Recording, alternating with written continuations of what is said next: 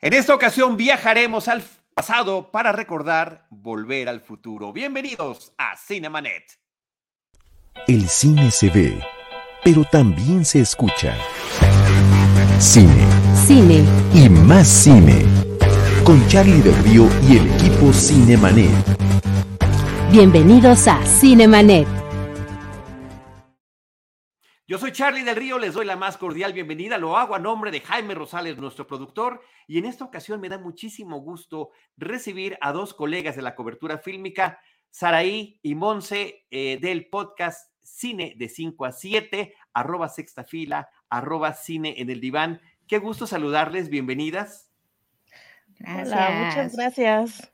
Amo tu playera, Charlie. No la había visto. Yo estoy, yo estoy encantado con el tema, estoy fascinado. Eh, como puedes ver, no vine preparado. Vamos a hablar de Back to the Future, la película de 1985 de Robert Zemeckis. Eh, eh, traigo la playera, traigo el DeLorean. Wow. Y también traje a Marty McFly. Ay, wow. Está en su hoverboard. increíble. Está con su guitarra. Ve nada más esta preciosidad. Ay, está increíble, no manches. Así que por aquí nos van a estar acompañando a lo largo de este episodio. Saraí Monse, yo fui muy afortunado en haber sido invitado al espacio que ustedes tienen en podcast, en cine de 5 a 7, junto con Alejandro Alemán como parte del equipo de Citizen Boomer, para hablar de una película que curiosamente es del mismo director. Entonces, Sí, no sé sí. si estamos haciendo una suerte de ciclo sobre Robert Zemeckis. y ya estaré pensando cuál se será la siguiente que estaremos platicando. Pero en aquella ocasión, pues recordábamos Death Becomes Her, la muerte le sienta bien. Sí, se, se volvió una cosa muy rara porque justo yo no me había dado cuenta hasta hoy en la mañana. Dije, un momento, escogimos películas del mismo director. Exacto, exacto, lo cual me parece interesante. También agradecerles que hagamos este podcast en conjunto. Ustedes realizan este podcast juntas y me pareció interesante proponerles, lo hice a través de Saraí, eh, ver si había alguna película con la que ambas conectaran y insisto, mi sorpresa es muy grande en torno a una película como Back to the Future, en principio porque para mí como boomer fue una película que yo vi en el cine de chaval.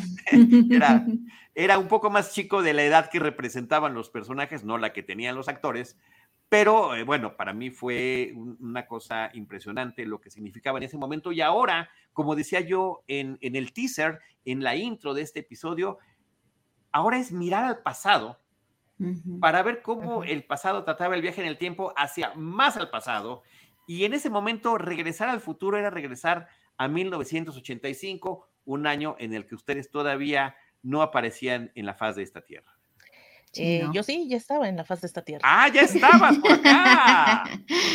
Saraí es muy Sí, derecha ten- con su Cuando edad. se estrenó la película. Sí, ¿Es ese año? cuando se estrenó la película yo tenía un año, o sea, estaba muy chiquita. Sí, ya andaba yo por aquí. Wow, wow, wow. Eres como el título de otra película, Clase de Ujú. 1984. No sé si la viste. Era una película que en su momento hablaba sobre las, sobre las juventudes violentas y, y era justamente un grupo de estudiantes eh, eh, que pues, se rebelaban de una manera muy, muy gráfica eh, con, con sus maestros y la sociedad. No estoy muy segura, pero si no la voy a buscar porque me interesa. Pues el dato curioso está padre, ¿no? Clase del 84, que es Sí. el año en el, en el que naciste, Saraí Rosas. Muchísimas gracias, Monse López Lugo. Este, insisto, estoy muy contento, pero ahora sí me gustaría que me platicaran en esta serie de episodios a las que se están integrando de Cinemanet, donde nuestros colegas de la cobertura fílmica eh, eh, se reúnen con nosotros, aceptan nuestra invitación para platicar de alguna película que les haya marcado. La pregunta es entre su infancia y temprana juventud, así que me gustaría que para entrar en materia, cada una me comentara eh, cuándo fue, cuando vio por primera vez la película, en qué formato la vieron, fue en un formato casero, fue a través de la televisión abierta, de la televisión de cable, cómo, cómo encontraron por primera vez Back to the Future. Vamos en orden cronológico, Saraí. Ándale, muy bien. Sí. Pues justo, la verdad es que, em, pues sí, ¿no? Les digo, yo estaba muy chiquita cuando se estrenó, seguramente, pues no, no me llevaron al cine mis papás, pero sí es una película que recuerdo mucho de aquel mítico Canal 5, ¿no? De las trilogías que se programaban sobre todo los fines de semana, ¿no? que siempre tenían como esta temática de que eran o del mismo director o del mismo actor, o en este caso, ¿no? Que eran una trilogía, ¿no? Que te aventaban todas las películas. Entonces, esto sí seguramente fue, pues, cuando yo ya era niña, no sé, eh, como a los 10, 11 años, la, probablemente la habré visto. Y recuerdo mucho esta película porque justo era, sabías que en el momento en que se programaba una, te tenías que aventar las 3, porque ya, ya sabías que era esta película que era una historia mucho más larga y entonces decías, bueno, si veo la 1, pues ni modo que no vea las otras, ¿no? Y para mí creo que esa fue una de las primeras conexiones que tuve pues, incluso con el cine, ¿no? Estas películas que podías ver con tu familia, ¿no? Con, con mis hermanos, con mis papás. Por lo mismo de que son películas que, que te divierten mucho, ¿no? Que mm, independientemente de los temas que están tratando, ¿no? De las cosas que de repente ya siendo adulto empiezas a encontrar como un poco más turbias, en ese momento la pasas increíble, ¿no? Eh, te ríes mucho, te diviertes, pero si ya la piensas, bueno, ya agarra otra lectura completamente distinta, ¿no? Pero la verdad es que sí es una película que sí tengo muy presente, sobre todo de mi infancia, ¿no? Y sobre todo de estos ciclos de Canal 5, que la verdad es que yo hace mucho no veo tele abierta, entonces yo ya ni siquiera sé si la sigan programando en ese canal o si sigan pasando películas, no tengo idea de qué ha pasado por ahí, pero la verdad es que creo que a los que crecimos en los noventas, sí nos tocó una época muy increíble para ver cine en televisión. Ahora, la conociste originalmente en su versión doblada, porque así es como la transmitía el Canal 5, doblada al español, en el, en el español eh, para Latinoamérica.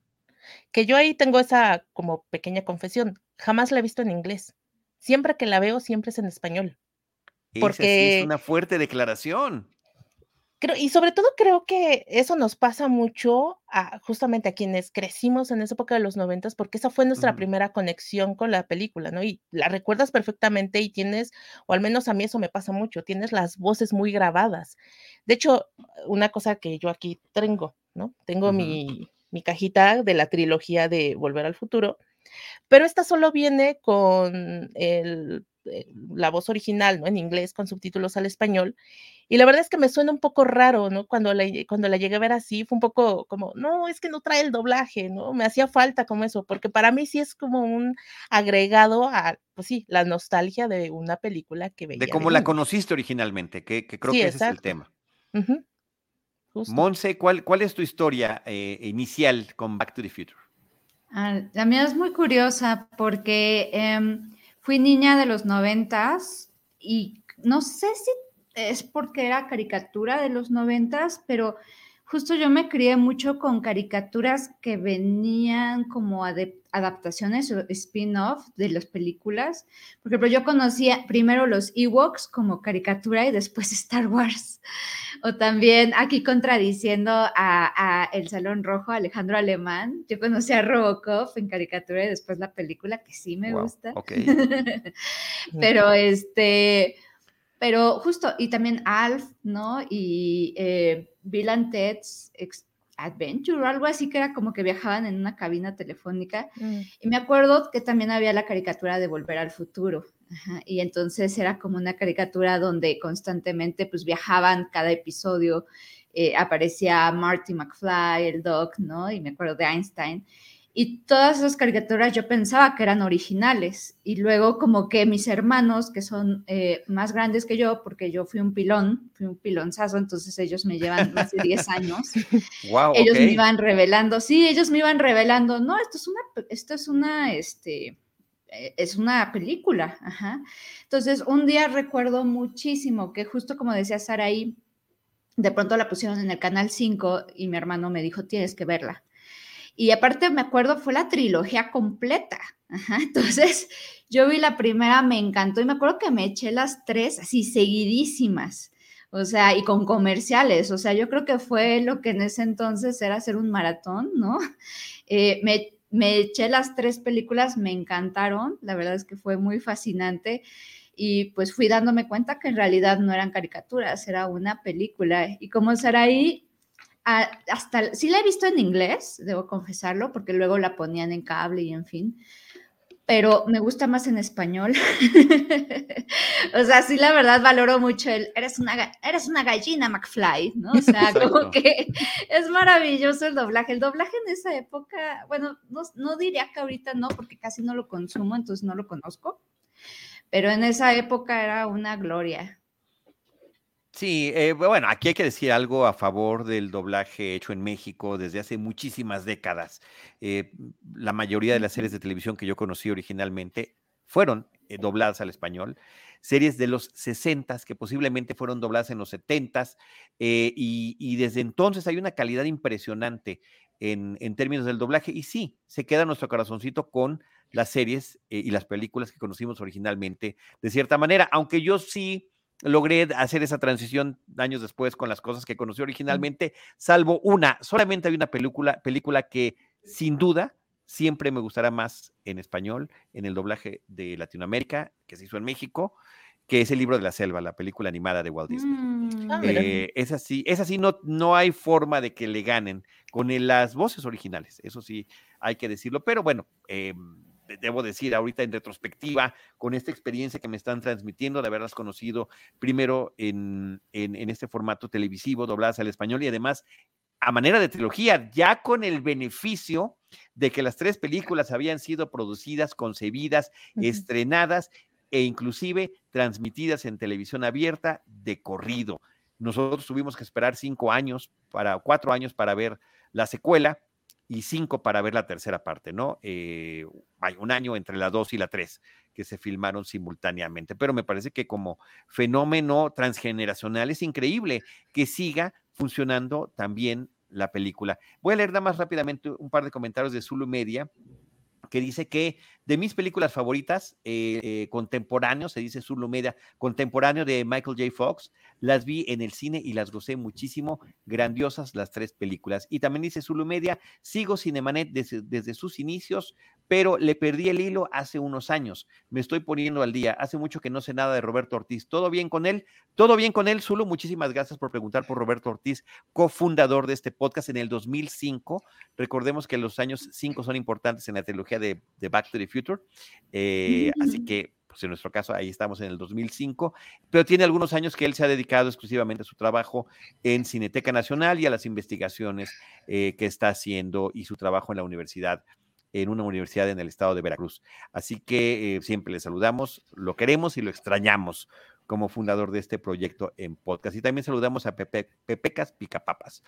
Oigan, pues sí, qué, qué interesante que esa haya sido la forma en la que conocieron las películas de Back to the Future, les tenía que preguntar si, em, si después las han visto alguna vez en cine o ya nunca en alguno de los estrenos que ha habido de las películas. Sí, de hecho, cuando fue en 2015 el estreno que hicieron por el aniversario, que justo era como por la fecha como tan importante dentro de la saga, eh, se estuvieron, creo que fue un fin de semana, porque sí hubo, recuerdo que hubo pocas funciones, y sí tuve la suerte de ir a ver la primera película, y sí es una experiencia completamente distinta, ¿no? La verdad es que, eh, digo, esta es una película que he visto N cantidad de veces, pero en el cine curiosamente encontré como estos otros detallitos que pues también por el formato a veces no, no encuentras, ¿no? Como cositas que están ahí en el fondo que dices, un momento, eso siempre estuvo ahí, ¿cómo no lo había visto, ¿no? Eh, que creo que esa es una cosa que le agrega todavía más a la película, ¿no? El saber que vas a descubrir más cosas conforme la veas. Y la verdad es que creo que quienes vimos la película en esa función, pues obviamente era gente que era muy fan, entonces sí había una vibra como muy especial, ¿no? Y especial, y, de, nuevo, el hecho de la fecha, 2015, que era una cosa muy importante dentro de la saga, entonces como que sí también jugabas un poco esta idea de ese futuro que nos planteaban, digo, esto ya es en la segunda película, pero este futuro que nos planteaban, que tanto es realidad, ¿no? a lo que vivimos en ese momento y la conversación recuerdo que durante ese año fue muy especial en ese sentido. Y pues sí, de nuevo, esta es una de esas películas que, que, creo que sí deberían de programar en el cine, ¿no? igual, a mí me encantaría que, sobre todo como estas películas clásicos, todo el tiempo estuvieran en el cine, porque sí les das como otra, otra visión distinta, ¿no? Algo que está pasando ahorita con Titanic que anda en el cine también. Claro, después de 25 con motivo de su aniversario, ¿no? Estos aniversarios siempre son un buen pretexto para tener la oportunidad de verlas reestrenadas en cine, en cartelera comercial, no necesariamente, que también se puede y también es válido y también es padre en un cine club, que eh, es otra forma de reencontrarse con películas del pasado, pero eh, sí es más accesible para mucha más cantidad de personas si logran tener algún tipo de reestreno comercial. Claro, y, sobre todo como estas, películas, ¿no? Por ejemplo, Volver al Futuro, ya es una película que conoces, sabes que te la vas a pasar bien, entonces creo que no es tanto que te arriesgues a voy a comprar un boleto y a ver qué pasa con la película, no, sabes que te la vas a pasar bien.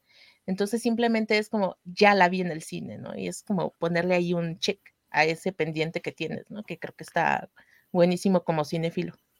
Claro, poner, ponerle esa palomita. Eh, voy a dar el dato que siempre me resulta interesante compartir cuando estamos hablando de películas de, otras, eh, de otros tiempos. Eh, la película Back to the Future se estrenó originalmente en Estados Unidos el 3 de julio de 1985. Esa fue su estreno original allá en Estados Unidos. Voy a recurrir a la cartelera cinematográfica 8089 de María Luisa Amador y de Jorge Ayala Blanco, donde viene el dato de que Volver al Futuro que es el título con el que se exhibió en México, se estrenó el 25 de diciembre de 1985, todavía en ese 1985, y estuvo siete semanas en cartelera. Fue estreno de fin de año, eh, es una buena cantidad de semanas en las que estuvo exhibida entre muchos otros cines, el cine internacional, el cine latino, las Américas, Pedro Armendáriz, por supuesto, puros cines que ya no existen, Manacar, es donde yo la vi, por cierto. yo la vi en el cine Manacar originalmente. Ahora, una cosa que me, que me parece interesante de platicarla con ustedes.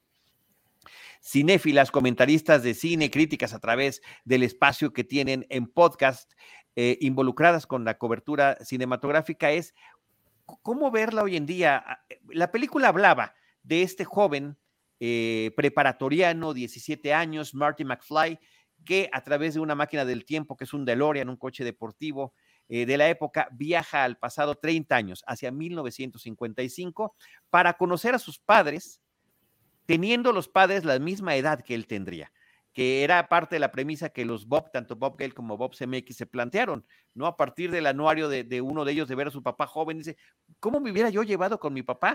Este, a él, él, de acuerdo al anuario de su prepa, le interesaban tales cosas, ¿me hubiera yo llevado con él o no? Y fue como el germen de, de, de poner ahí cuál sería la historia. Ahorita ya han pasado 38 años desde el estreno de la película. Si hicieran la película ahorita, o más bien lo hubieran, la debieron haber hecho en el 2015 una nueva versión, tendría que haber sido del 2015 a 1985. Serían esos 30 años de distancia. Em, creo que en su momento, la forma en que nos plantean, como que es muy grande la, distancia que hay, que, aparentaba tener, cómo era la vida a mediados de la década de los 50 y cómo era la vida en 1985. ¿Cómo veríamos hoy la distancia 2015-1985? Que, que el presente entonces de la película fuera ahora el pasado, cuando, cuando es algo que ya rebasamos hace ocho años. Les hago la pregunta ahí para ver cómo, cómo, cómo ven esta perspectiva y al mismo tiempo para conectar sobre cómo apreciar esta película que para ustedes está hablando de dos momentos ya de un pasado remoto, remoto en términos de décadas. Sí, creo que para mí fue como en su momento llamativo que yo ya estaba en el futuro cuando la vi, ¿no? Porque yo ya estaba yo creo que tendría 10 años cuando la vi, entonces ya, pues, o sea, habían pasado 10 años y si bien no estaba en el futuro que marcaba la, segunda parte, no se veía muy próximo todo lo que marcaba, ¿no? De autos voladores y hologramas gigantes. Entonces, una partecita de mí como que empezó a sentir, creo que no va a suceder eso, ¿no? O sea, ojalá, se me hacía increíble y muy padre lo que veía, pero creo que, em, creo que, o sea, estaba padre este ejercicio, ¿no? De empezar a imaginar, es una, es una obsesión de los, de los humanos. Yo ni siquiera sabía que existía la profesión de futurista. Hay personas que estudian y que tienen trabajos de futuristas y su trabajo es justamente ir como eh, adivinando lo que va a suceder en, en, a futuro. No sé si han visto que de pronto hay estos memes de los Simpson, de los Simpson predijeron el futuro, ¿no? Claro, claro, claro, a cada ratito. Sí, exacto.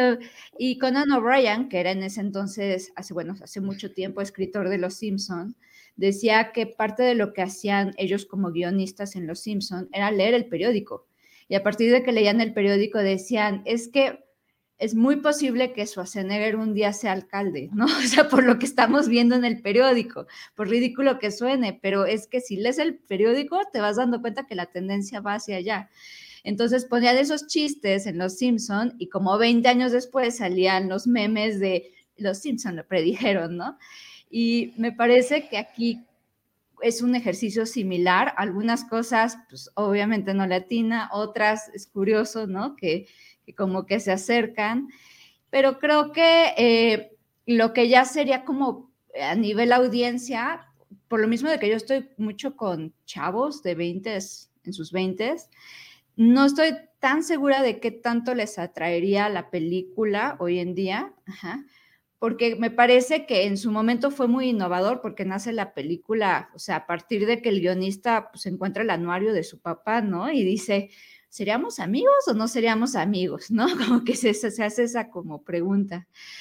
Y me parece que ante el éxito es algo que se ha repetido una y otra vez en diferentes series, ¿no? O sea, en Sabrina viajan al futuro, en X serie viajan al futuro, en todas las películas, series, etcétera, ya como que se choteó esta fórmula. Entonces, creo que, o sea, ha sido un poquito como que los, siento que los jóvenes conocen la película, pero ya no se acercan tanto porque ya lo han visto como muy adaptado en algunas series y películas y necesita ser un poquito más innovador como tal vez Your Name, que sé que les encantó, pero porque llevaba más una historia de amor. Entonces, me parece que, pues, o sea, unas cosas latina y otras cosas, pues, el público va a depender un poco de su edad. Como se decía Saraí, pues, la nostalgia, ¿no? Lo que te atrae. Es la nostalgia, pero en este caso, mira, para nosotros que nos tocó eh, chicos, vamos a pensar que más o menos la vimos a la misma edad en diferentes décadas. Era el, presente, era el presente y estaba, era una nostalgia por algo que no te había tocado. O sea, claro, ¿quién no escuchaba música de rock and roll de los 50? Sí, claro. no era tu música, ¿no? Estábamos escuchando Durán Durán y de repente nos ponen una película como esta. Em, eh, sí, me, sí me, parece interesante lo que está pasando y lo voy a conectar, eh, eh Saraí, con esta pregunta que nos está marcando aquí. Eh, Zulu Media también dice, pregunta al panel, va a sonar un poco a blasfemia, pero vale la pena. Si hiciera una secuela o precuela, jamás un remake, ¿qué actores eh, elegirían equivalentes a Fox y a Lloyd? No sé. ¿Saraí? ¿Saraí? Híjole, perdón que mi internet anda medio, medio tontito hoy. Sí, sí, sí, se, em, se retrasó un poquito. Sí, pues híjole, la verdad es que yo no soy nada fan de la idea de los remakes y las precuelas como en este sentido, por lo menos no con este tipo de películas. Ay, se trabó ahí, Saraí. Sí, estoy ahí, sí, ¿verdad? Sí, estás, ahí estás, ahí estás de regreso, sí.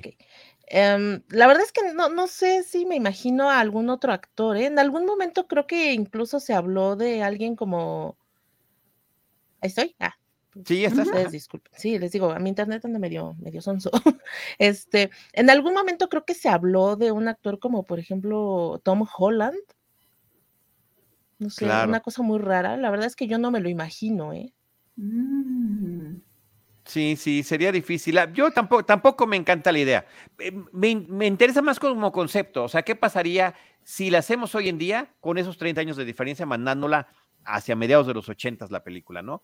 ¿Qué tanto se notaría la diferencia entre cómo son las cosas hoy en día y qué tanto sería el shock para un joven, un preparatoriano, una persona, un adolescente de 17, de 16 años, encontrarse en, cómo son las cosas en 1985. Creo que no sería tan grande el shock como el que tiene Martin McFly en los 50. Eso me imagino yo, pero no lo sé.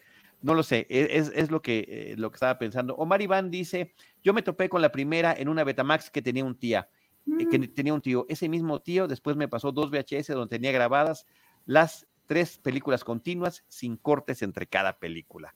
ah, mira, que, ya viste este deepfake que están haciendo aquí, que se ve horrible. No, no hagan eso, por favor. Jaime Rosales nos está poniendo una imagen de Tom Holland eh, con la caracterización de Marty McFly. Con razón dije, se ve raro, ¿qué le pasó? Se ve muy raro, sí, sí, sí, se ve espantoso. Por favor, quítalo, me, me van a empezar a sangrar los ojos. Jaime Rosales. Claro. Este, espero que nos siga escuchando Saraí. Ahorita, ¿sí nos escucha Saraí? Ah, estás en ¿Quién mute. sabe? Está en mute. Sí, porque a lo mejor sí, efectivamente, quitando la cámara puede que, que- que se siga este, continuando la, la- Ahí estás, Saraí. Que, se, sí- que siga continuando la, la comunicación mejor. Bueno, el caso es una película de 1985 que apelaba por una parte a la ciencia ficción, por otra parte a la acción, a la aventura, por otra parte, eh, eh, Monse, creo que está también incluido el tema romántico aquí en la película, la posibilidad del amor o el desamor en este, un poquito el coming of age, en tener que tomar decisiones que trastoquen tu propia identidad eh, en, en este momento culminante de una etapa académica como es la preparatoria y de la posibilidad de ese primer amor, ¿no? Más este elemento totalmente fantástico que es el de tener la posibilidad de conocer a tus papás eh, eh, de tu misma Ujú. edad, que, termina todo siendo muy atractivo, me parece. Sí, no, hombre, y aparte, perdón, voy a sacar a la psicoanalista, pero además está súper edípica la primera parte, ¿no? O Ah, sea, no, tremebunda, es como, sí. es súper creepy, ¿no? O sea, que de pronto la mamá ahí haya querido ligarse al hijo, ¿no? Y, o sea, y descubrir que además tu mamá, esta señora que hace el desayuno todos los días, es un, fue, fue algún momento un ser sexual, en realidad siempre lo es. ¿no? Pero nos Claro. hacemos la ilusión, los, sobre todo cuando somos adolescentes, de que los papás no tienen sexualidad, ni, ni, ni deseos, ni erotismo, ni nada por el estilo, y jamás fueron jóvenes ni, ni nada por el estilo. Y creo que te pone en esta situación incómoda de de pronto tener que preguntarte eh, cómo fueron mis papás, ¿no? Porque creo que también hay un... a- o sea, la- a mí se me hace de lo más interesante esta tesis de, de volver al futuro, de pues que no conocemos varios aspectos de la vida de nuestros papás, ¿no? O sea, yo me acuerdo que en algún momento, ¿no? Me llegué a enterar que mi mamá de joven fumaba. Y yo, ¿qué? o sea, para mí fue como, ¿qué? ¿Qué? O sea, me, Un me abrió el... Sí, exactamente, ¿no? Y me decían, sí, tu mamá iba mucho a fiestas y fumaba un buen. Y, y yo, pero, o sea, ¿quién es esa mu- mujer que me están describiendo, ¿no? Que en la vida la vería con un cigarro en mi vida, ¿no? No la puedo ni imaginar. Y pues sí, había ahí las fotos de ella en Acapulco con su cigarro, ¿no? En traje de baño. Ah, O sea, son, son cosas que te choquean de no lo puedo creer. Y creo que eso es muy adolescente, pues los adolescentes están muy obsesionados con nada más ver como su, su- lo que tienen enfrente, ¿no? Su presente. Y eso hace que también sean muy entregados en el amor, ¿no? Porque no- por más que les dices, conoce, no, no va a durar para siempre, eh, ve poco a poco, ¿no? Ellos son como todo o nada, ¿no? Son súper entregados. Y así es la mamá de Marty, ¿no? Es súper entregada. Y pues esto mismo le saca mucho de onda a él, ¿no? O sea, encontrar que su mamá es así, que su papá es un pervertido, ¿no? También, Este, también me pareció. mu- Hoy la volví a ver la película en prepara Sí. por la enésima ocasión. No tengo idea cuántas veces la he visto a lo largo de mi vida, pero hoy en especial me sentí incómodo con esta, Sí. con esta parte del papá eh, que anda de mirón, Pippington Sí. le dicen en inglés, de mirón, eh, eh, espiando con unos binoculares a- a- por una ventana a una chica que se está cambiando que podría o no ser Elaine. no- nunca me queda claro si sí está viendo hacia esa ventana o no. Este, por cierto, me, me- me entró la inquietud en esta ocasión, pero sí, son ciertas cosas que uno ve distinto. Antes de pasarte la palabra, Saraí, sí quiero comentar sobre eso que está mencionando Monse, desde esta perspectiva psicoanalítica, eh, que, que viene inclusive de la propia tragedia griega de. Edipo, de la relación madre-hijo, relación sexual, que fue una de, los, de las cuestiones por las que los dos, Bob, Bob Gale y Bob CMX, con su guion en la mano y su idea para la película, les resultó complicada. Y, y curioso, porque por una parte, cuando estaban visitando estudio tras estudio tratando de vender la película, les decían, ¿saben qué? En general esta película que quieren ustedes hacer como que no va de acuerdo a lo que ahorita está de moda, que eran las comedias, voy a utilizar un término tropicalizado, picantes de adolescentes. Veníamos de finales de los 70 de Colegio de, Animane- de Animales, de National. Lampoon, eh, películas como Porky's, películas como Lecciones Privadas, o sea, estaban en una onda así como que, ¿no? El propio Tom Hanks con una película que era Despedida de soltero, eh, donde estas pulsiones sexuales, alguna que otra escena eh, eh, por allí, aunque sea simplemente un desnudo frontal femenino, pues era suficiente como para atraer la atención de los adolescentes. Y esto es regresar a los adolescentes de los 50, ¿Qué serían idealmente, como dice la mamá de Marty McFly, Elaine en su versión 85, señora, madre, este, de, tres hijos, el mayor de ellos 17. Ah, las niñas hoy en día buscando a los muchachos, tomando, fumando. En mis tiempos, imposible que algo así sucediera, ¿no? Y cuando la conoce, fuma, toma y persigue chamacos. Y lo está persiguiendo a él. Esta famosa escena del coche, eh, eh, de este encuentro donde ella se lanza sobre él para darle un beso, porque le termina eh, resultando muy atractivo este extraño, tan aventado en otro sentido, que, es Marty, sin saber que sería su hijo, ¿no? y entonces, algunos estudios decían eso, ¿no? Estas, este no es el tipo de comedia que está queriendo ver la gente hoy en día. Y cuando se lo presentan a Disney pensando que sería, bueno, si no las quieren los otros, pues entonces Disney se levantaron, casi se persinan diciéndole incesto, incesto. hombre, ¿Cómo, se atreven a traer esta, película a nuestro, a nuestro estudio? Entonces, eh, bueno, ya sabemos la historia, termina siendo Steven Spielberg quien los estuvo apoyando, eh, quien termina impulsándolos para que la Universal eh, pues anote un hitazo con, con, esta historia que termina siendo muy entrañable y creo que muy bien manejado Monsi Saraí, porque si uno lo ve si uno efectivamente únicamente lo cuenta, sí están estos elementos eh, perturbadores. Eh, no sé si han visto esta serie que está en Netflix de las luchadoras femeninas de lucha libre en los ochentas. Se me olvidó cómo se llama el nombre. Glow. ¿Sí la han visto? En algún momento, el que es el director de Glow, el director de cine que está haciendo el programa de televisión, dice, yo tengo una idea para una película, sí, salvaje, donde un chavo viaja al pasado, y dice, ¿sabes qué? Pero la cuenta, la cuenta de una manera así como muy sórdida. Y le dicen, esa película ya es un éxito, se llama Volver al Futuro y la acaban de estrenar. Ay, pobre. aparte, o sea, nada más quisiera agregar, me encanta que Disney le huyó, pero de todas maneras el Rey León tiene elementos de Hamlet y Edipo, o sea, nadie puede escapar, ¿no? O sea, mm. es lo que decía Freud, es que no es como prescriptivo, es descriptivo, ¿no? O sea, inevitablemente llegamos a esa historia. es ineludible. Es bueno, uno ve Pinocho hoy en día y, la verdad que las escenas que hay, la original, la película animada original y las sugerencias de pedofilia, eh, de consumo de alcohol, de consumo de tabaco, son muy perturbadoras. Eh, ya teniendo una lectura de adulto y si además le sumas eh, padre de familia, pues ya lo ves, ya lo ves completamente distinto. Saraí.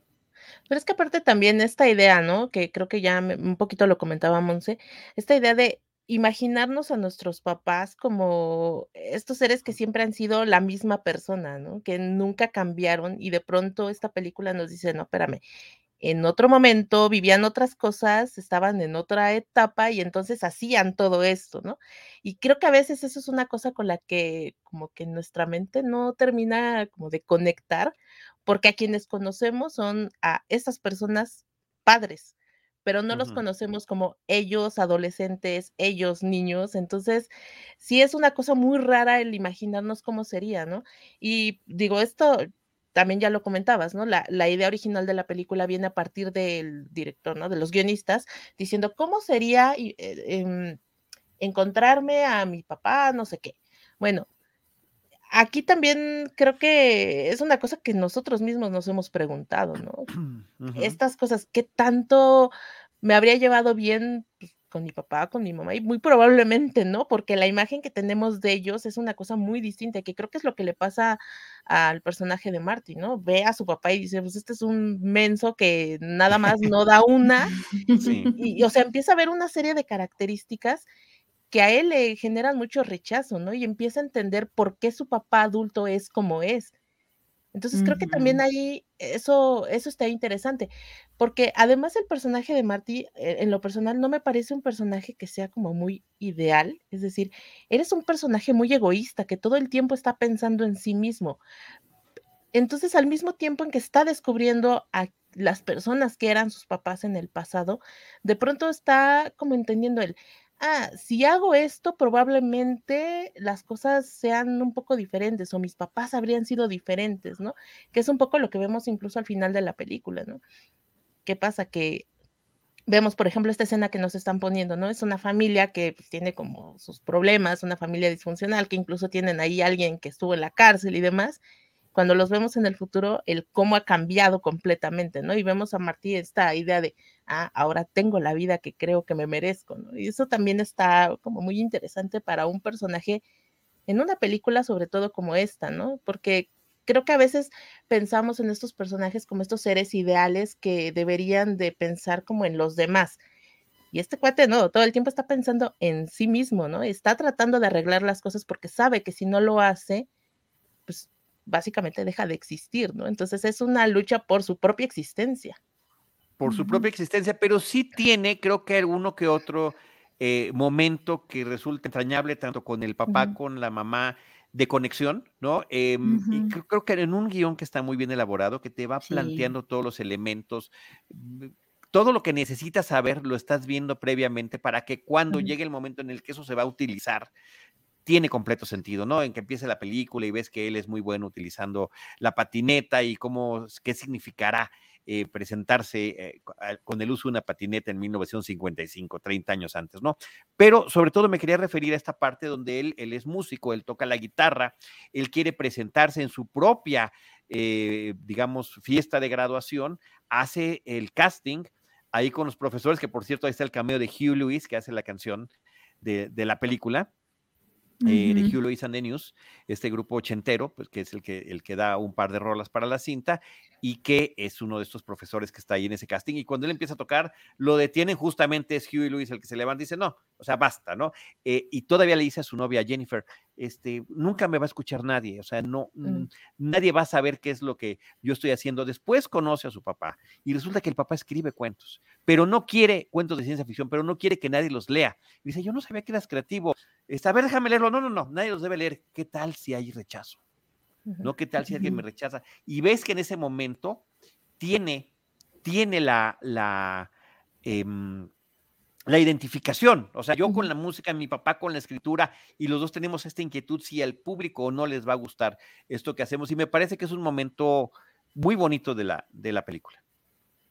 Sí, aunque no sé si les pasó, sobre todo tú que lo, lo volviste a ver, Charlie, ¿no sientes que en este revisionismo hoy en día, en 2023, sería ay, el blanco inspiró a Chuck Berry. O sea, como, sí, claro, no, no, no, es, es, es, muy duro, es muy duro este, en términos de estos cuestionamientos que nos hacemos hoy en día, también revisitar la película. A ver, esta misma semana que estamos platicando en el 2023, 15 de febrero de 2023, que estamos platicando Back to the Future, una película de 1985, que parte de la película se lleva a cabo en 1955, donde los personajes afroamericanos que vemos es uno, el em, empleado de la cafetería que tiene sus aspiraciones y que eventualmente, inspirado por un blanco, terminará logrando ser alcalde del, poblado donde vive, o el primo de Chuck Berry, que escucha la música que, como nos dice nuestro productor Jaime Rosales, eh, no estaban preparados para oír esas audiencias, pero que a Chuck, Berry terminaría inspirando, pues sí, resulta inconveniente, perdón. Un poquito malo de la garganta, perdón. Pero esta semana se está estrenando en México la película Till, una película muy fuerte sobre un hecho de la vida real, de un asesinato de un joven de 14 años en Mississippi, afroamericano, mm. por culpa del racismo. Y que además em, nunca pueden ser hechos responsables quienes cometieron ese asesinato tan espantoso, ¿no? O sea, el 1955 que nos presenta Till contra el 1955 idealizado de una película de comedia del 85 que es Back to the Future. Sí, es que creo que inevitablemente no podemos escapar como esas lecturas, ¿no? Eh, lo que decíamos ahorita, viéndola ya visión 2023 hay un montón de cosas que te empiezan a generar un montón de ruido, ¿no? Que te dicen qué pasó. Pero eh, de nuevo es esta cosa que ahora tenemos más, creo yo, ¿no? El hecho de que vemos las películas como con cierta, eh, pues sí, con cierta crítica, pero de acuerdo a lo que también vivimos nosotros, ¿no? A nuestro entorno social, a nuestro entorno político y a las cosas que están alrededor de nosotros, creo que eso influye mucho en el cómo leemos las películas, ¿no? Y, y una película como Volver al Futuro, pues inevitablemente no, o sea, no, hay forma de que escape. Creo que el, el, por qué estas cosas empiezan a llegar en este momento, estas lecturas, pues sí, de nuevo, tiene que ver con nuestro entorno. Pero hace 30 años que se vio por primera vez la película, ¿no? Quienes la vieron por primera vez, digamos, ¿no? probablemente no le ponían atención a este tipo de cosas, ¿no? Porque no eran temas que se estuvieran hablando en ese momento, ¿no? Ahí la, digamos, la atención estaba enfocada en otras cosas, ¿no? A lo mejor más en esta cuestión de qué tan divertida es la película o no. Que, que, es una cosa interesante con esta película, porque tiene ambas cosas, porque también te está hablando de la época en la que se hizo la película. Y entonces ahí también es otra forma de, ir al pasado y entender cómo funcionaban las películas en ese momento, ¿no? ¿Qué te querían contar? ¿Qué era lo que resaltaban? ¿Qué, era, qué eran esos temas a los que no te generaban ese ruido porque a la gente no le daba tanta importancia? Ahora las cosas son distintas, ¿no? Por eso ahora cuando vemos estas películas de nueva cuenta, dices, un momento, ¿a poco esto siempre estuvo ahí y no me di cuenta, ¿no? Claro, pero sí, creo que el contexto es fundamental, ¿no? Entender, entender las películas en su, en su justo eh, contexto y por supuesto eh, también es válido hacernos estos cuestionamientos hoy en día, pero entendiendo la película en ese, en ese contexto. Mira, Ángel López nos está dando su experiencia. Saludos, Ángel. Dice, yo vi esta película en su estreno con amigos de la preparatoria. Teníamos 15 años, la edad perfecta para verla. Todo era aventura y comedia y no satanizamos nada. Y continúa Ángel, la fórmula sigue funcionando. Mis hijos de 20 y de 10 años la aman. Eh, sí, bueno, ustedes, millennials, si no me estoy equivocando, en, en, Monse y Saraí, también les gusta la película. Yo doy el testimonio de mi hijo de 12 que la vio como a los 10 y bueno, eh, a su siguiente fiesta de disfraces fue disfrazado de Marty McFly, cosa que fue padrísimo y sencillo porque era una camisa cuadrada, el chaleco y una guitarra y ya era Marty McFly. el salvavidas, el salvavidas. La, el salvavidas. Sí, está de moda que se vistieran así. Mi hermano sí se vestía así, como Marty McFly. Sí, y, creo que también, eh, porque yo soy muy anti-cancelación en este tipo de cosas, creo que más que un revisionismo es como muy interesante hacer este ejercicio también de como decía Sara, y ver lo que ha cambiado y también ver lo que no ha cambiado, ¿no? O sea, recuerdo una, una película que es de Joe Peck, si no me equivoco, que se llama I Am Not Your Negro, que retoma frases de James Baldwin y va hablando del racismo en su época, pero pone eh, imágenes de Black Lives Matter de esa época, ¿no? Entonces, como está hablando de otra época, pero sigue sucediendo en dos mil y tantos, ¿no? En siglo XXI. Entonces, creo que eso como que te sirve en cierta forma, ¿no? Para hacer cierta reflexión de, órale, todavía no hemos cambiado varias cosas y eso está muy interesante cuando ves volver al futuro.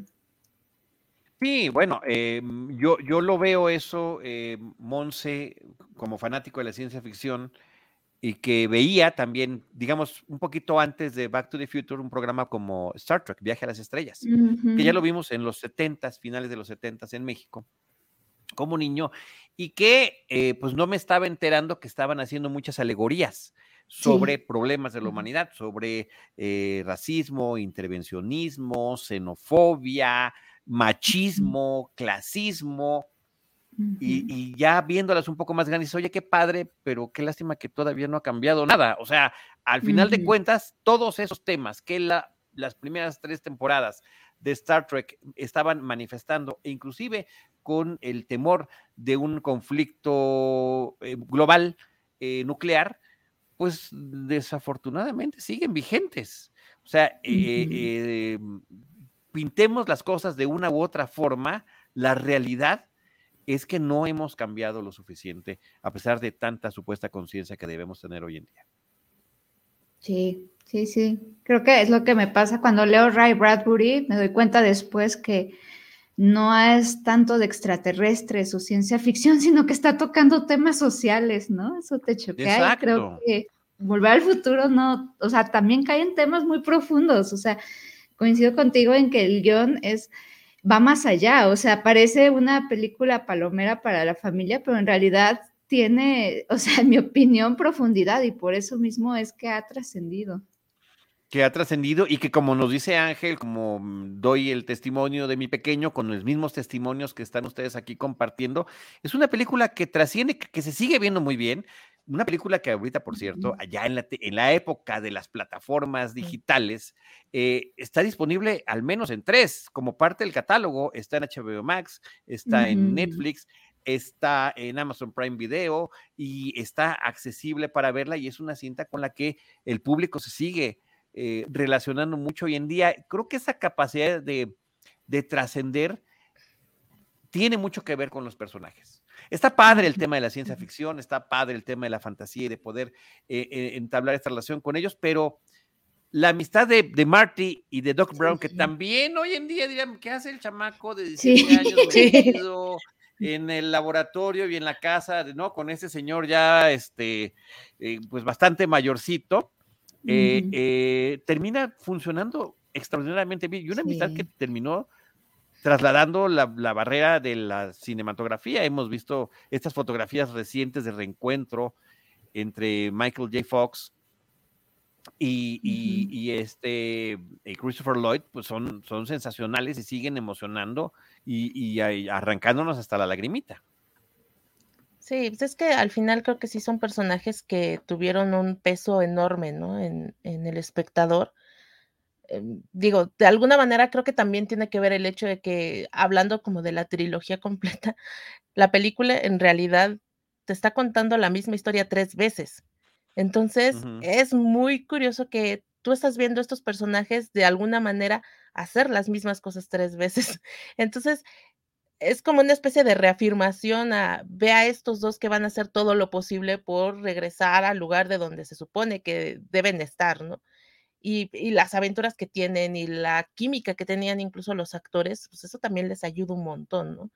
Creo que ahora ya no podemos ver a estos dos personajes eh, fuera de, o más bien a estos dos actores fuera de esos personajes, ¿no? Independientemente de que Christopher Lloyd pues tiene también ahí otro personaje muy icónico que es em, el tío Lucas de los Locos Adams, ¿no? Por ejemplo, ¿no? Entonces, tú lo ves y sabes, ¿no? Es el Doc Brown y lo tienes muy ubicado con eso y es un personaje que te genera mucha mucho cariño, ¿no? Y esa, lo, lo que dices, esta amistad que tienen ellos, que, creo que también es una cosa difícil de lograr entre los actores, ¿no? Que a veces incluso pues los ves ahí como conviviendo y como que no sientes ese cariño y la y lo que han logrado con esta película pues ha pasado por una cantidad de años que pues estamos aquí hablando de ellos, ¿no? Y sabiendo que lo que hicieron en la pantalla pues sí tuvo una repercusión muy grande para las personas que vimos esa película, ¿no? Sobre todo quienes éramos niños cuando la vimos.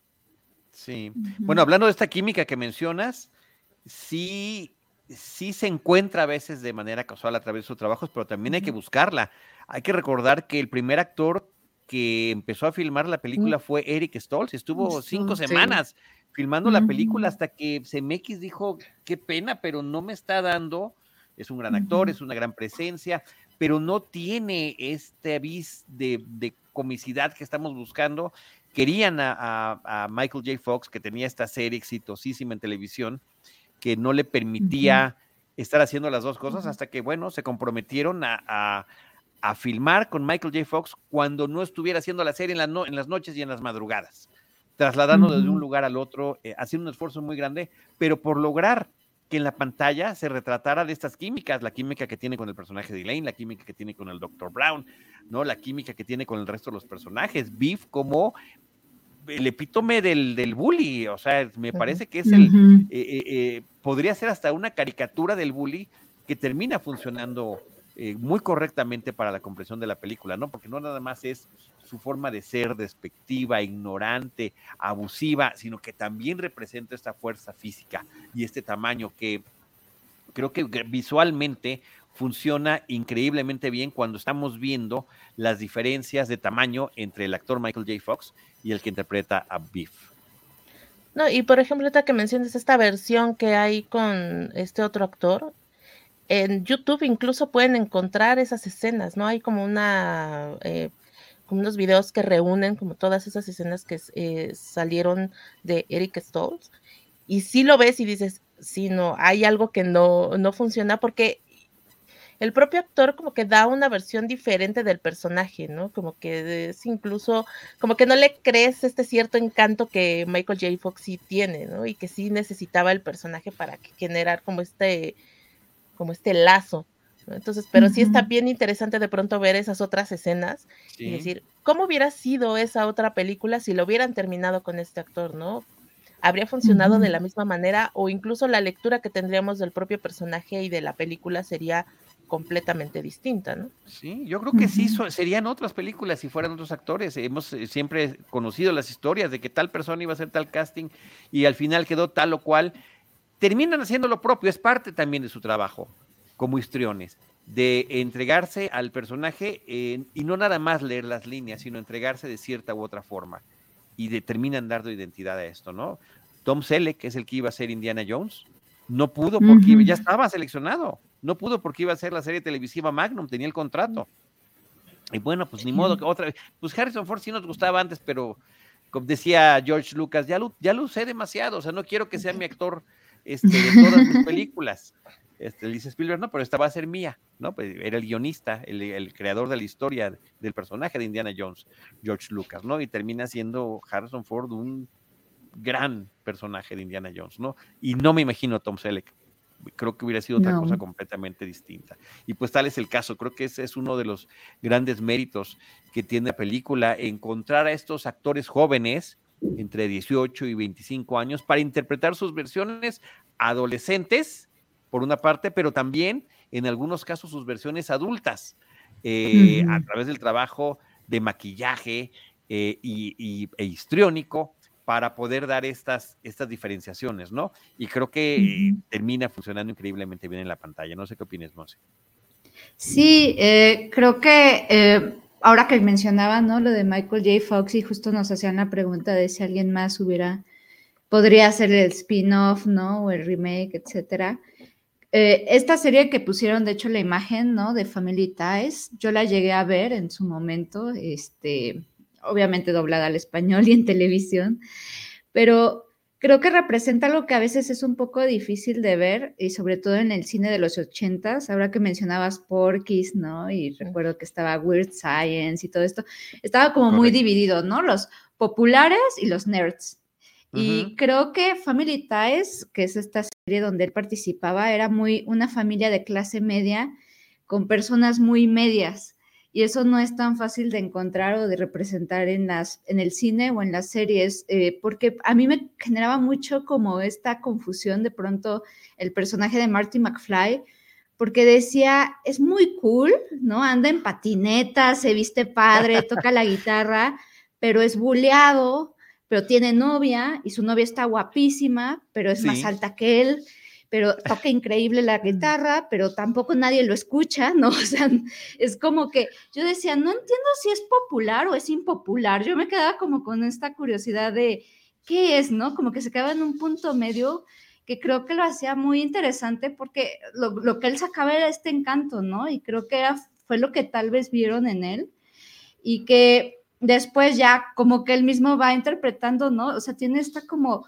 capacidad de, tomar estos como personajes, ya sea en el futuro, en el pasado, ¿no? Incluso interpreta a sus propios hijos, sí, lo cual yo decía, se ven rarísimos, ¿no?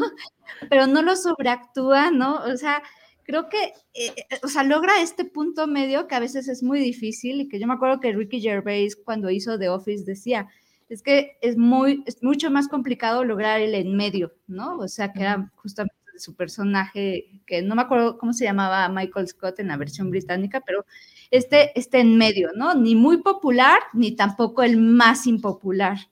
Y creo que eso es lo que más aprecio del personaje y de la astucia eh, en cuanto a interpretación de Michael J. Fox. Que eso también creo que hace que el personaje sea como más fácil de que el público ajá, sea más cercano, porque esto que, que contabas, ¿no? Ese momento en el que las películas o los personajes estaban divididos entre el popular y el no popular, pues las cosas sabemos que en la realidad no es negro y blanco, ¿no? Está este espectro. Y tener un personaje que vaya como de un lugar a otro y que todo el tiempo esté moviéndose entre todos estos eh, el, como características, pues también eso le ayuda a la, a la gente a decir, bueno, a lo mejor yo no soy bueno haciendo ciertas cosas, pero sí tengo estas otras habilidades, ¿no? Por ejemplo, a lo mejor soy muy bueno con la guitarra, ¿no? La música, pero a lo mejor socialmente no soy tan bueno, ¿no? Bueno, hay una cosa con la que sí te logras identificar, ¿no? Y que al final de cuentas, pues es una cosa muy importante para el cine, ¿no? Enganchar con un personaje para que entonces sea más fácil quedar atrapado por la historia, ¿no? Sí, eh, me dice nuestro productor Jaime Rosales, es David Brent, el personaje de Ricky Gervais Mm. en la versión original Ay, de sí es en- cierto, en, sí, Brent. Yo tampoco, eh, yo tampoco me acordaba, David Brent. Sí, eh, fíjate que es un tema muy interesante este de, de ese término medio. Yo, ahorita que estamos también a un mes o menos de un mes de que sea nuestra próxima entrega de los premios Oscar para Mm. los cinéfilos que nos encanta seguir todo esto, siempre me ha parecido que a la academia estadounidense le encanta reconocer los extremos. Sí. Tienen que ser los extremos. El personaje que es alcohólico, el personaje sí. que tiene una discapacidad, el personaje histórico, grandilocuente, eh, la imitación perfecta del personaje. ¿Por qué no Al podemos personaje que le va súper mal en la vida. O al que le va increíblemente, o sea, tienen que ser los extremos. Yo dije, yo creo que los extremos son más fáciles.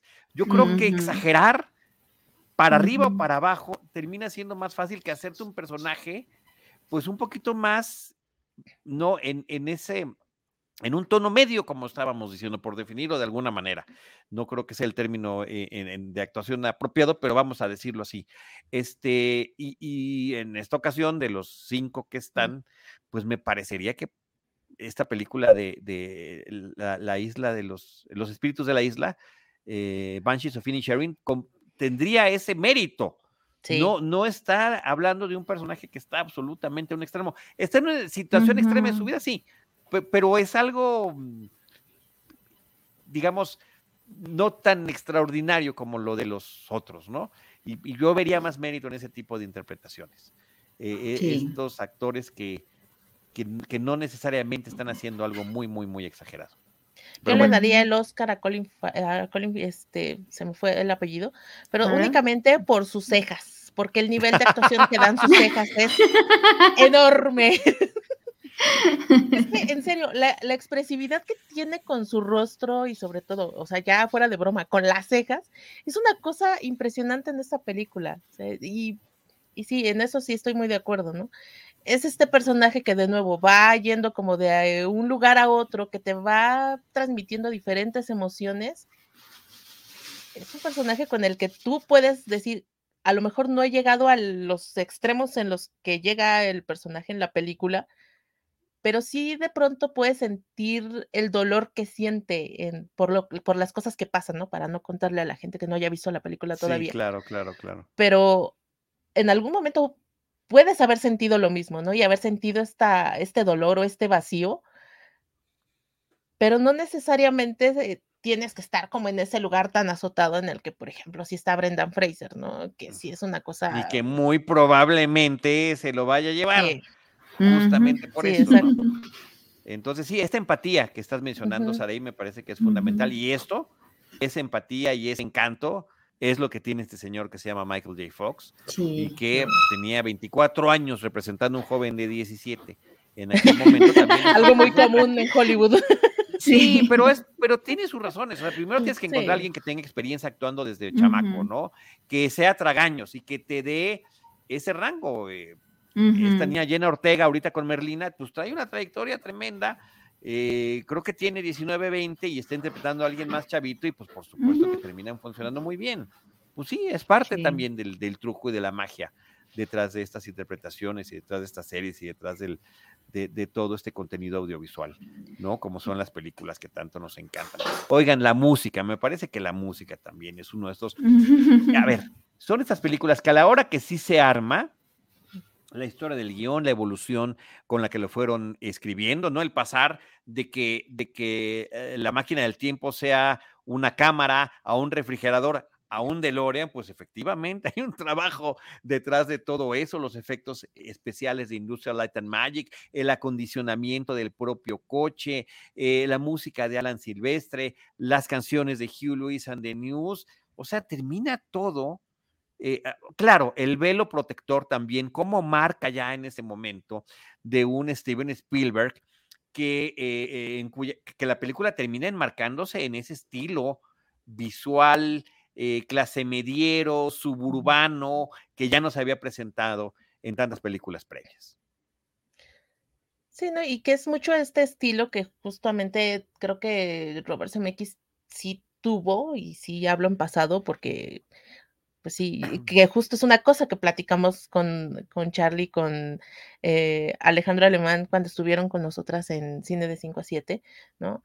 El cómo ha cambiado el trabajo de, de CMX las cosas que ya no hace actualmente con su cine, pero que sobre todo en las películas, pues sí, en las películas viejitas, sí tenía mucho esta onda, ¿no? De saber elegir todos estos elementos y saber dónde ponerlos y que funcionaran muy bien y que quién sabe qué le pasó, pero de pronto, pues ya como que no encajan bien los engranes, ¿no? Ya no funciona tan Este bien. último Pinocho que hizo, de verdad, que qué barbaridad No que lleve su nombre a esa película.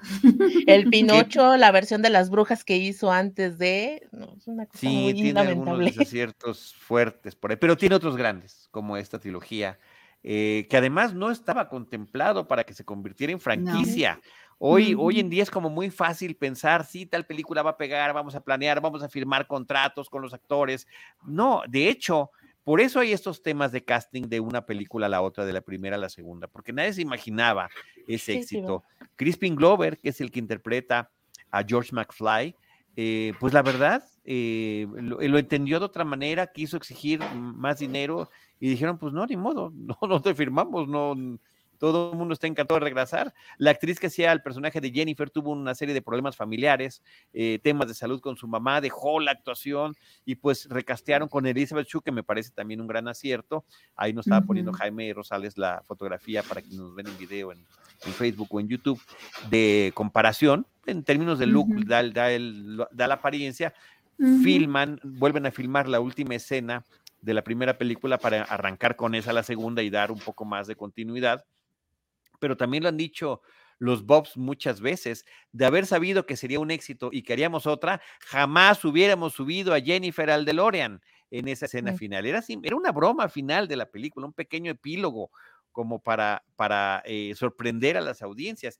Terminó siendo un, un inconveniente muy grande. ¿Qué hacemos con Jennifer? ¿La dejamos dormida? ¿La dejamos sedada? ¿La llevamos para acá? O sea, termina siendo una, una complicación extraña. Más fácil fue deshacerse del personaje de George McFly. Bueno, pues cambió tanto la cosa, pues que falleció, ¿no? Y cuando lo, lo llegamos a ver en ese otro futuro donde sí aparece, pues resulta que el señor va flotando de cabeza para que no se vea tanto la diferencia el actor y terminan dándole la vuelta al asunto a pesar de esos cambios.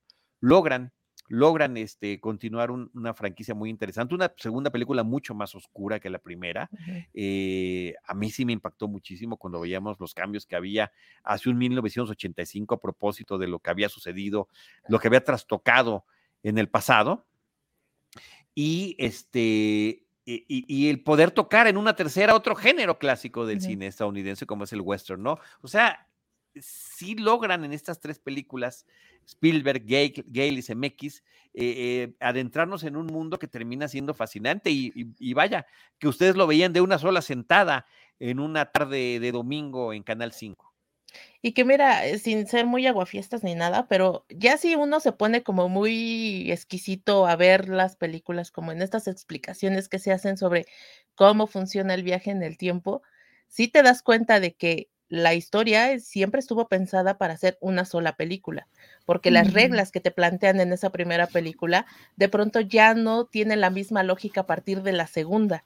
Entonces empiezan como, un momento, que esto no funcionaba de esta otra manera, ¿no? Y ahí es cuando empiezas, "Mm, ok, bueno, pero ¿qué, ¿qué tan bien está armado y qué tan bien funcionó todo lo demás que a pesar de estas incongruencias en la historia, no importa, o sea, lo sigues viendo y te sigue divirtiendo y tanto ha permeado como el cómo funciona el viaje en el tiempo, que incluso en las películas como ya más para acá, lo que hacían en este viaje en el tiempo, ¿no? Esa explicación que se hacía, se convirtió casi en un modelo de, claro, si el viaje en el tiempo fuera posible, sería una cosa como la que nos contaron en Volver al Futuro, ¿no? Y entonces de pronto te encuentras a los Avengers diciendo, no, es que así no era, así no funcionaba, ¿no? Entonces, eso está muy bueno también, ¿no? Porque también te plantea estas otras preguntas, ¿no? cómo sería realmente si pudiéramos viajar en el tiempo, cómo funcionaría esa lógica. Cualquier teórico terminaría diciendo, no, pues efectivamente así no funciona, pero para fines de entretenimiento y de lo que querían manifestar a través de estas, ayúdame, Monse, metáforas eh, sobre, la psicología familiar, pues sí, es ahí. ¿Qué pasaría si convivo con mi papá o con mi mamá? Si estamos de la misma edad. ¿Cuál es el pretexto? Este hombre que viajó al pasado en esta máquina del tiempo. Ahora, eh, interesante lo que mencionas de esta película, eh, de esta saga de los Avengers con el tema del viaje en el tiempo, porque sí da la explicación Banner de que así no funcionarían las cosas, pero a la hora de la realidad terminan haciendo lo que sucede en Back to the Future 2, revisitar las mismas escenas que ya habían realizado desde otro punto de vista, viajar a ese pasado revisitarlo, tal y como lo hacen en Back to the Future 2, que a mí me volaba la tapa de los sesos cuando yo veía sesos, que, o sea, me deshacía en éxtasis nerd. Decir, wow, es que ahí está él, se está viendo a sí mismo, pero tiene que estar escondido porque si no todo va a cambiar. O sea, me fascinaba. sí, de hecho, la segunda para mí es mi favorita. Me gusta mucho. Sí, sí, sí. pero como siempre termino diciendo, no podría existir si no tenemos toda ese gran base que es la primera. Pasa lo mismo con Star Wars. Todo el mundo, el Imperio contraataca es la mejor. Sí, pero si no tienes todo bien armadito en la primera, no hubieras tenido esa película tan, tan poderosa, ¿no? Oye, Ángel López dice, la verdad, ¿quién no luce encantador al lado de Michael J. Fox? Es un chamaco encantador. Y Morgado dice, en ese entonces rompió un poco el paradigma de la física. Pues sí. Sí, justo Sara y yo en un programa que tuvimos con Sandra Pineda, este, hablamos de Arrival, ¿no? Y parte de lo que, porque se empezó a poner la plática inevitablemente muy filosófica y muy metafísica. y, Como la película propone. Exactamente, sí. Y parte de lo que pues mencionábamos es esta ilusión, ¿no? De que el tiempo sea lineal, porque no es lineal. Entonces ya, ya de inicio, ya en primer momento, Back of the Future pues en cierta forma, ¿no? Tiene ya contradicciones la primera parte, ¿no? Pero bueno, pues, o sea, ¿qué importa, no? O sea, la verdad es que como mencionábamos, es como para fines de entretenimiento y los actores, pues son actores, ¿no? O sea, como, o sea, no estamos ahí para ver la realidad, no vamos al cine a ver la realidad, ni siquiera un documental es la realidad total. Entonces, eh, creo que sí, como que es, lo que sí es que a mí también me gusta mucho, igual que Saraí, la segunda parte, y me parece una genialidad esta parte que le copia a Avengers de revisitar el pasado, porque tiene tantos giros y cosas creativas, tiene una creatividad que es impresionante, de cosas que a mí no se me hubieran podido ocurrir y que se lo aplaudo mucho a CMX. Sí creo, no sé ustedes, pero que la tercera es la más floja, ¿no? O sea, como que si, si no existe la tercera, no pasa casi nada. O sea, es como... ¿no? Es, la que ves ya porque pues es la trilogía, pues ya estamos aquí, ni modo que no me siga comiendo las palomitas.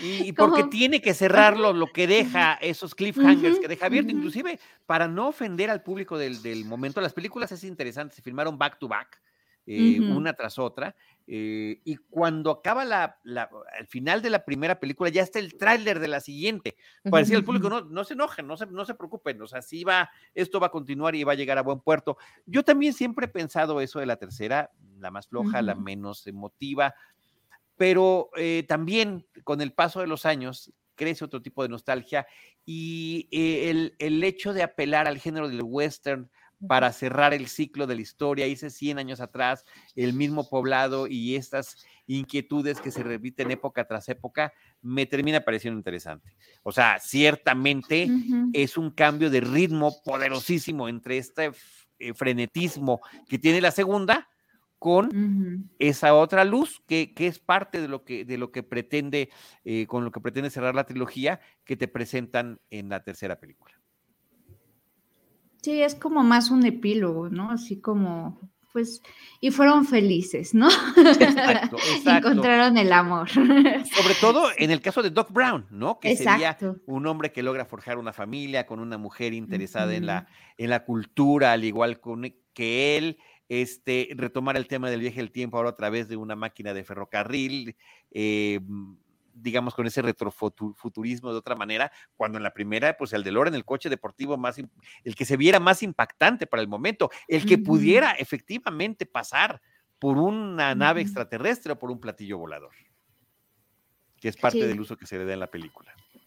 Sí, y de hecho, o sea, justo ayer me eché mi maratón de Cinemanet Ah, y estaba viendo el, el programa que tuviste con Gaby Mesa de Matrix Sí, sí, y sí. justo se, este, conversaban acerca de la cuarta parte, ¿no? De Matrix, ¿no? Está como necesidad de alargar, alargar, alargar y que tal vez ya no es necesario y creo que en cierta forma eh, sí es muy duro lo que le sucedió a Michael J. Fox, ¿no? Sí. En cuanto al Parkinson. Ujú. Pero creo que eso también mantuvo un poquito más puro Back of, the, Back of the Future, ¿no? O sea, como que no, que no se pudieran hacer más secuelas, precuelas, spin-offs y cosas por el estilo, ¿no? Porque pues él es una esencia muy importante, ¿no? O sea, eh, vaya, si lo hubieran hecho como con otro actor o con otra historia, no, no estoy segura que impensable, hubiera ¿verdad? jalado de la misma forma. Impensable, totalmente. Él es como el corazón de la, de la película. Entonces, eh, sí está terrible, ¿no? Lo del Parkinson, pero al mismo tiempo creo que eso también ha mantenido cierta pureza en la trilogía. No sé. Sí, claro, claro. Oye, ya me están regañando por aquí, eh, eh, Monse y Saraí. Nitze Morgado dice, no inventes, Charlie, la 3 es malísima. no estamos diciendo Las que sea una joya. Es la, más, es la más flojita de las tres, pero tiene su mérito, tiene su mérito. Yo creo que definitivamente sí hay que revalorarla. Este, oye, hablando de estos, eh, eh, me- te agradezco mucho que estés también echando esos clavados al pasado con Cinemanet. Por ahí tenemos el que fue el primer crossover entre Filmsteria, Cine Premier y Cinemanet, y me parece, pues debe ser del 2015, de, de ese 30 aniversario de Back to the Future, y sobre eso lo hicimos en tres programas y cada uno estuvo en, en uno de los tres feeds de nuestros diferentes podcasts, ¿no? Entonces, pues es parte de, de, de, de lo que nosotros apelamos a esta nostalgia también como cinéfilos pero me encanta, de verdad, lo reitero, como lo dije desde el principio, descubrir que una película que es tan importante para mí, que la vi en su momento, como igual que Ángel, que nos está compartiendo Ángel López su historia, eh, ver qué trasciende generacionalmente, que, que, que personas cinéfilas, conocedoras eh, como ustedes, la estén apreciando, Mm. haya sido también importante como parte de su cultura cinematográfica, el cine comercial, por supuesto que también lo es, y que veamos también que otros chavitos, como mi hijo, como los hijos de Ángel, también la siguen disfrutando. Eso me llena de alegría y, y habla sobre todo de este carácter inmortal de las películas. Sí, verlas en su justo contexto, pero también revalorarlas y, y yo creo que se sigue viendo espectacular la película. Sí. Em, yo creo, creo que en streaming se ve un poquito mejor en HBO, es mi opinión personal, está en otras dos plataformas, pero yo la vi muy bien y siempre he visto el efecto chafa único que no me gusta, que siempre se ve, se vio muy claro, creo que desde la primera vez, es este blue screen donde están Doc y este y, y Marty cuando pasa el DeLorean la primera vez Sí. y que se ve el Ah, fuego. Se ve sobrepuesto así, Sí, horrible, Bueno, horrible, ese- horrible. Ese y el de la mano de Marty cuando se le está desapareciendo, que está así como la mano, también claro. lo notas y dices, ¿qué es eso? El Photoshop de la foto.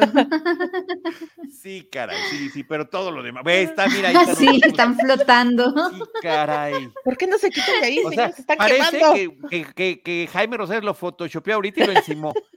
Así, lástima. Sí, o sea, se en un TikTok lo haces mejor. claro, claro, claro, claro.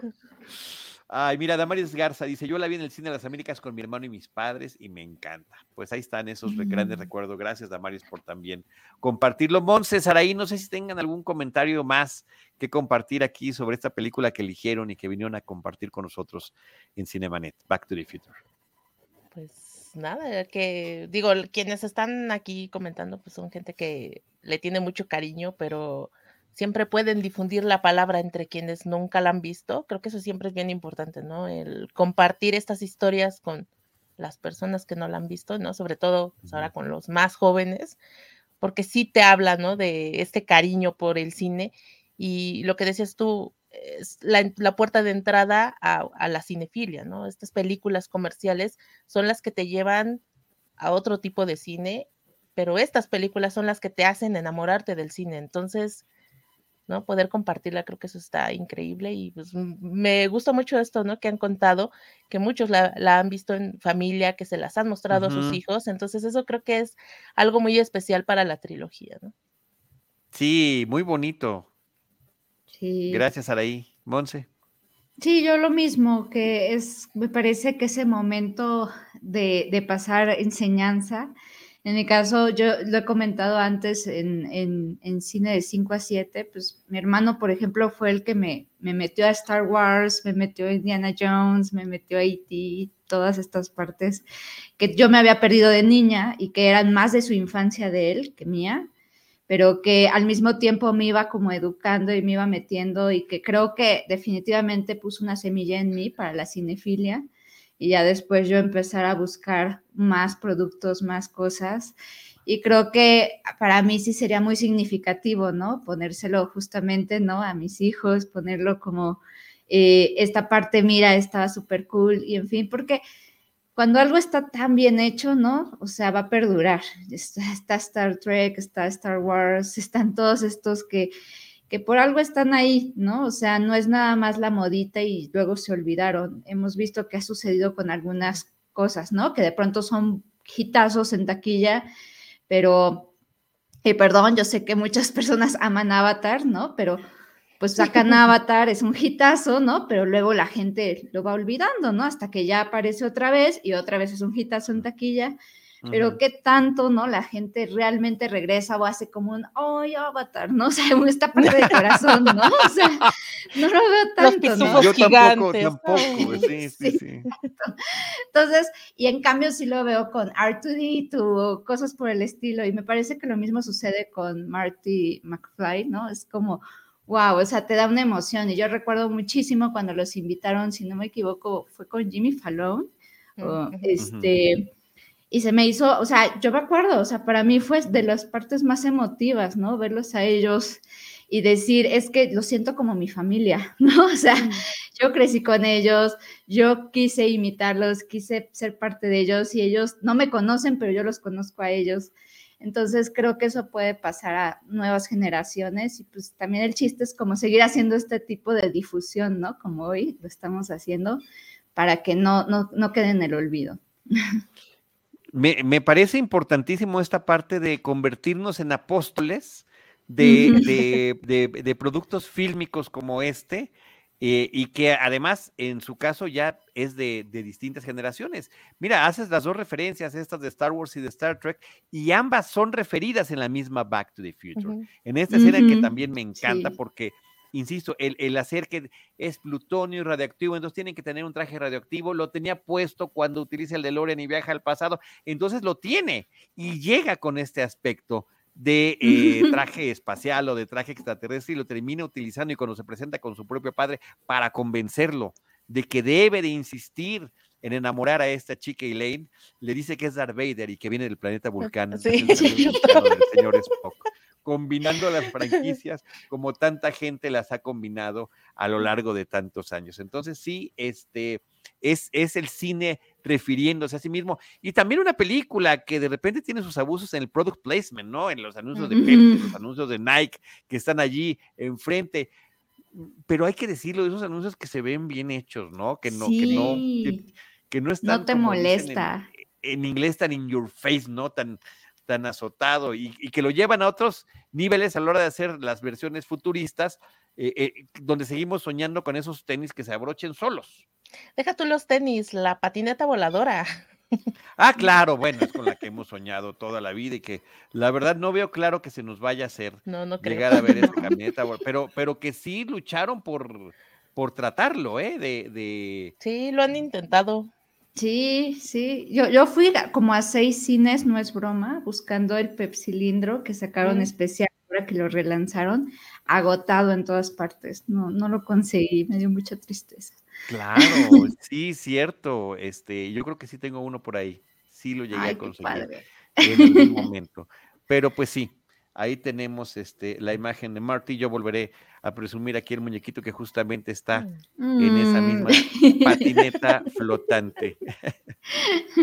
Aunque está combinado, porque es su traje, no del futuro, sino del pasado con la patineta rosa. Pero bueno todo porque, porque estos recuerdos se mezclen en nuestra propia nostalgia. Oigan, platíquenme un poquito ya para concluir sobre este trabajo que llevan ya un tiempo haciendo en el, en el cine de 5 a 7, en el podcast que ambas comparten. Por favor, este, Saraí y Monse. Va, Saraí. Voy. Bueno. bueno, pues para quienes no nos conocen, tenemos un podcast que se llama Cine de 5 a 7, en el que pues sí, también platicamos de muchas películas, pero lo que tratamos de hacer es un poco combinar las, eh, pues como las especialidades que tenemos cada una de nosotras, ¿no? Monse desde el psicoanálisis, yo desde el periodismo, platicamos de las películas, tratamos de, pues, sí, van con un montón de spoilers porque lo que nosotras hacemos es analizar las, las historias, eh, irnos más a los temas que se están tratando de fondo. Entonces, pues ojalá se puedan dar una vuelta. Llevamos ya tres temporadas, estamos casi por terminar nuestra tercera temporada. Todavía nos faltan ahí algunos episodios. Y pues hemos hablado de muchas películas de diferentes épocas. Tenemos por ahí algunos episodios un poco controvertidos como de Woody Allen, de Polanski, pero tenemos cosas también de películas mucho más recientes, entonces pues, ojalá se puedan dar una vuelta para escuchar. Y también hemos tenido muy buenos invitados, justamente como Charlie, como mencionaba con Alejandro Alemán, invitamos a Citizen Boomer. Eh, hemos tenido a este a Mauricio González, a Eric Estrada, hemos tenido varias personas, ¿no? De diferentes medios.